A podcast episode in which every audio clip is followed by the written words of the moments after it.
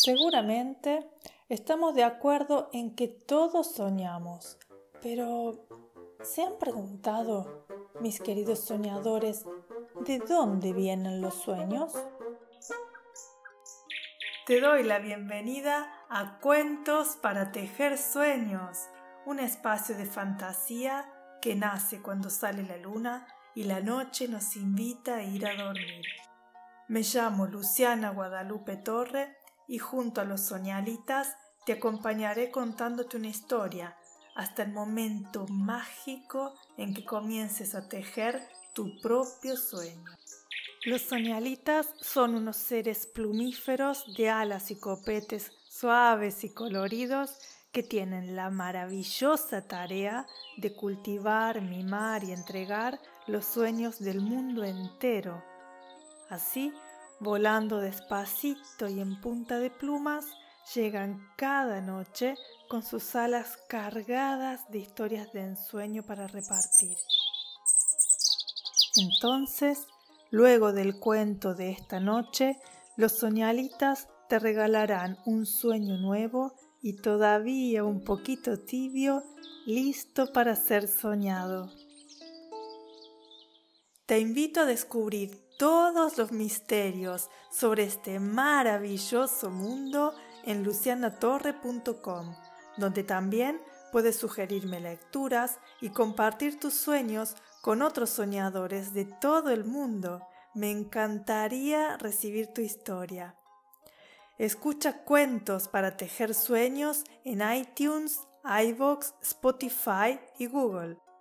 Suscríbete a la newsletter de lucianatorre.com para acceder libremente a todos los cuentos escritos de cada día. Te agradezco de todo corazón por dejar tu valoración de 5 estrellas en iTunes, por tus donaciones en iVoox y por dejar tu comentario sobre este podcast en la aplicación que utilices. Me ayudas a seguir creyendo en mis sueños. Gracias. Señoras y señores, altos y bajitos, pequeños y grandes soñadores de sueños y sueñitos, hoy les traigo un cuento de María Elena Walsh del libro Cuentopos de Gulubú, que se llama La Plapla.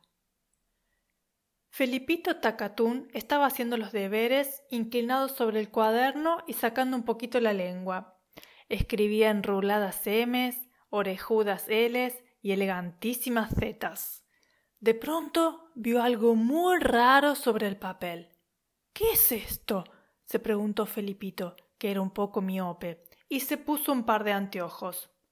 Una de las letras que había escrito se despatarraba toda y se ponía a caminar muy oronda por el cuaderno. Felipito no lo podía creer, y sin embargo era cierto. La letra, como una araña de tinta, patinaba muy contenta por la página.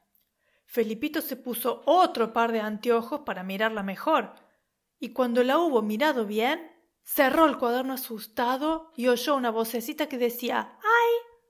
Volvió a abrir el cuaderno valientemente y se puso otro par de anteojos, y ya van tres. Pegando la nariz al papel, preguntó ¿Quién es usted, señorita?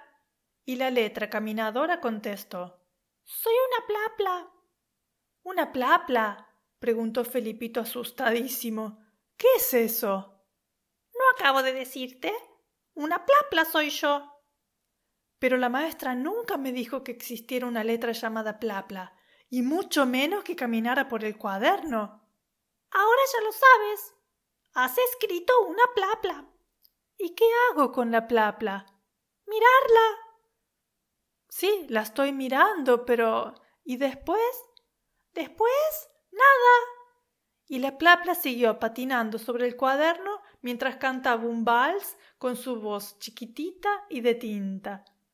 Al día siguiente, Felipito corrió a mostrarle el cuaderno a la maestra, gritando entusiasmado Señorita, mire la plapla, mire la plapla.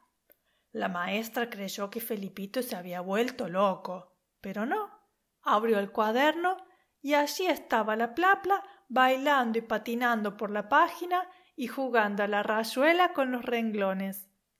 Como podrán imaginarse, la plapla causó mucho revuelo en el colegio. Ese día nadie estudió. Todo el mundo, por riguroso turno, desde el portero hasta los nenes de primer grado, se dedicaron a contemplar a la plapla. Tan grande fue el bochinche y la falta de estudio que desde ese día la plapla no figura en el abecedario. Cada vez que un chico, por casualidad, igual que Felipito, escribe una plapla cantante y patinadora, la maestra la guarda en una cajita y cuida muy bien de que nadie se entere. ¿Qué le vamos a hacer? Así es la vida. Las letras no han sido hechas para bailar, sino para quedarse quietas una al lado de la otra, ¿no? Los soñalitas y yo te saludamos con un gran batir de alas y nos vemos en los sueños.